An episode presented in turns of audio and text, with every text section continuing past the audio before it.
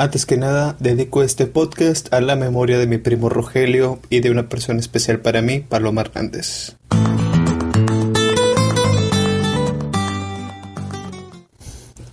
Hola, yo soy Raúl Padilla y bienvenidos a su podcast The Lunchtime, donde vamos a hablar acerca de temas laborales y creemos que el cibernético es el mejor luchador de México.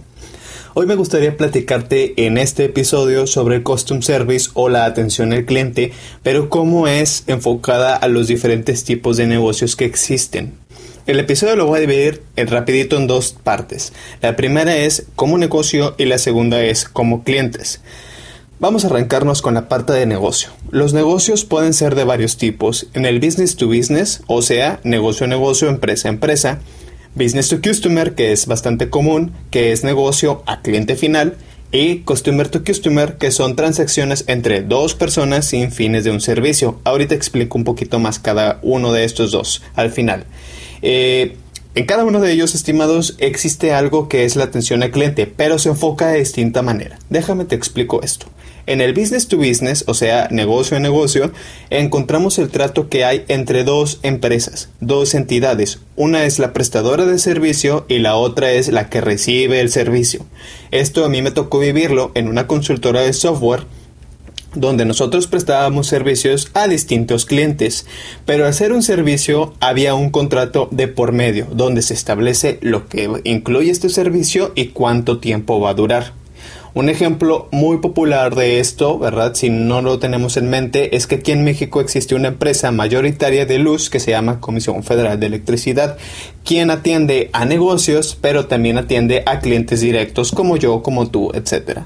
En el business to business, el trato al cliente se mantiene enfocado bastante en lo que firma el contrato. Fíjate bien haciendo de forma clara y transparente todo el servicio, pero se necesita cubrir las expectativas de lo que se estableció con el cliente en ese contrato. Si algo es eh, necesitado de forma adicional, se factura como un cargo extra.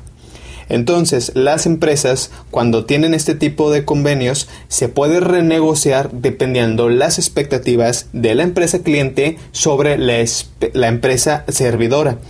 Aquí se puede mejorar o se puede limitar el servicio lo acordado, pero todo esto que te acabo de explicar es el custom service entre empresa a empresa, negocio a negocio.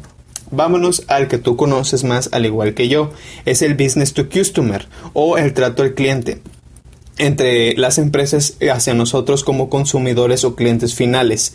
Esta es la relación que tenemos con una empresa que nos da un servicio o nos está vendiendo un producto, donde puede haber a veces un contrato de por medio, pero las empresas no deben de preocuparse por tanto el contrato, sino más bien en dar un servicio de calidad basado en honestidad, transparencia, ética y calidad para sus clientes. Asimismo, mayormente las empresas que dan un servicio tienen lo que tú y yo conocemos como algo que se llama centro de atención a clientes. A lo mejor te suena mucho, pero aquí es donde tú y yo podemos acudir a una instalación física a realizar distintos trámites.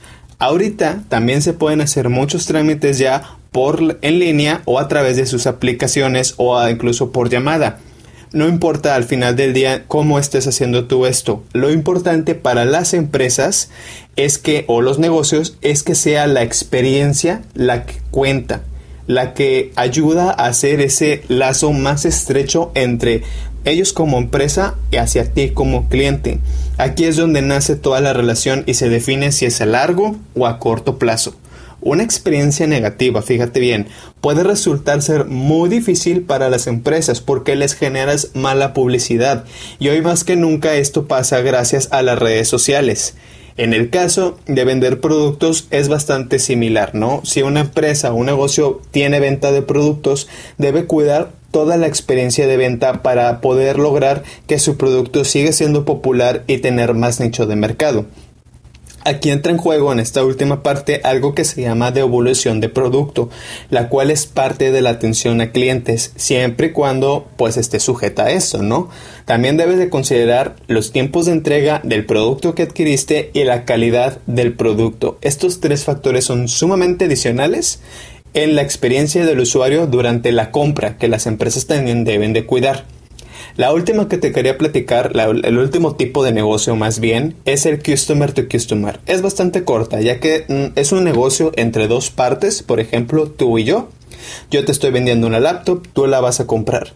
Yo no soy un vendedor de laptops, yo no te estoy ofreciendo un servicio, yo solamente tengo la necesidad de venderte algo y tú lo vas a comprar, tú eres mi comprador. No importa mucho nada de más, pero es sumamente importante considerar honestidad, transparencia y respeto en este tipo de negocios, porque son claves para la compra, nada más. No hay relación ni a largo, ni a mediano plazo, ni nada. Déjame hacer un paréntesis rapidito aquí. Las aplicaciones de mensajería como Rappi, Didi Food o Uber, Uber Eats, ¿no? Son aplicaciones que no son empresas dedicadas al custom service. Estas son eh, opciones o herramientas que ayudan a empresas en un business to customer a seguir funcionando como extensiones para ellos dar sus servicios o la venta de su producto. ¿Por qué te digo esto? Porque en el e-commerce, por ejemplo, en el Facebook, tú puedes encontrar un perfil dedicado a ventas o servicios. Aquí puedes tú reclamarles directamente a ellos si algo está pasando durante el servicio o la venta. Incluso puedes hacer otro tipo de seguimientos más directo, como un inbox o como comentarios sobre publicaciones que se tengan. En cambio, si tú estás usando estas aplicaciones de mensajería y tienes algún problema o duda, debes de acudir con el establecimiento original porque las aplicaciones solamente se limitan a darte quizás un crédito o una respuesta bastante genérica porque ellos no son los que te están dando eh, la venta del producto o del servicio, solamente funcionan como canales. Entonces aquí hay que cuidar mucho. Por eso te decía que a veces el trato o una experiencia negativa a través de las redes sociales puede ser muy malo y el trato de cliente es vital para estos negocios y más en el business to customer para poder mantener pues así una base de compradores, ¿no? Entonces, en cualquier tipo de estos negocios que te menciono, es importantísimo ser honestos, que el trato al cliente sea personalizado, que sea a tiempo, que te contesten de una forma pues, bastante considerable, rápida, transparente, claros, respetuosos y que sobre todo conozcan lo que te están vendiendo o el servicio que te están dando. ¿Sale? Hasta aquí se acabó la primera parte, súper rapidito, ¿eh? La segunda es la otra cara de la moneda, tú como cliente. Aquí tú te estás convirtiendo en consumidor de un producto o servicio. Antes de que adquieras un producto o un servicio, planteate lo siguiente. ¿Realmente lo necesitas? ¿Qué opciones existen y qué precios existen también, verdad? ¿Necesita o tiene algún tiempo de entrega lo que voy a adquirir? Y sobre todo, si voy a firmar un contrato, lee bien tus obligaciones y tus cláusulas como cliente. Te sugiero bastante revisar las reseñas del producto o del negocio que vas a adquirir. Si tiene buenas, si tienes malas, que dicen al menos las más significativas. Nosotros como clientes siempre esperamos que el servicio al cliente o el trato al cliente sea una transición sumamente suave, que el negocio espera exactamente lo mismo, por lo cual nosotros debemos ir con una mentalidad como cliente clara, sencilla y honesta al requerir ser atendido por algún, por algún negocio, ¿no? Recuerda que las mayorías de las empresas sí te quieren ayudar, sí quieren solventar tu problemática por lo cual nosotros debemos también de apoyar a la solución. Debemos ser claros con lo que queremos, ser honestos al explicar nuestra situación y sobre todo tener muy buena actitud. Aquí podemos hacer otro pequeño paréntesis. En un restaurante el servicio es medido durante todo el proceso. Desde que llegas, te atienden, comes, pagas y te retiras. Aquí el servicio debe ser siempre de calidad en todo momento.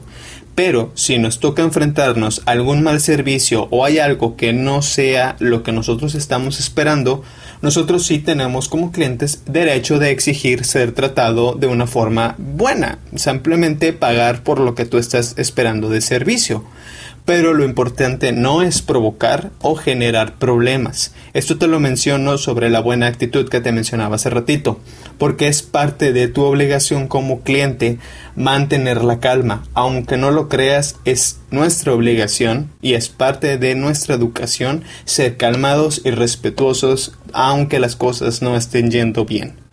Entonces, podemos decir que como cliente nuestra obligación principal es ser claros en nuestras necesidades, conocer quién nos va a dar un servicio o nos va a vender un producto, ser pacientes, tener muy buena actitud en caso de que necesitamos acudir a algún canal de, de ayuda, ¿no?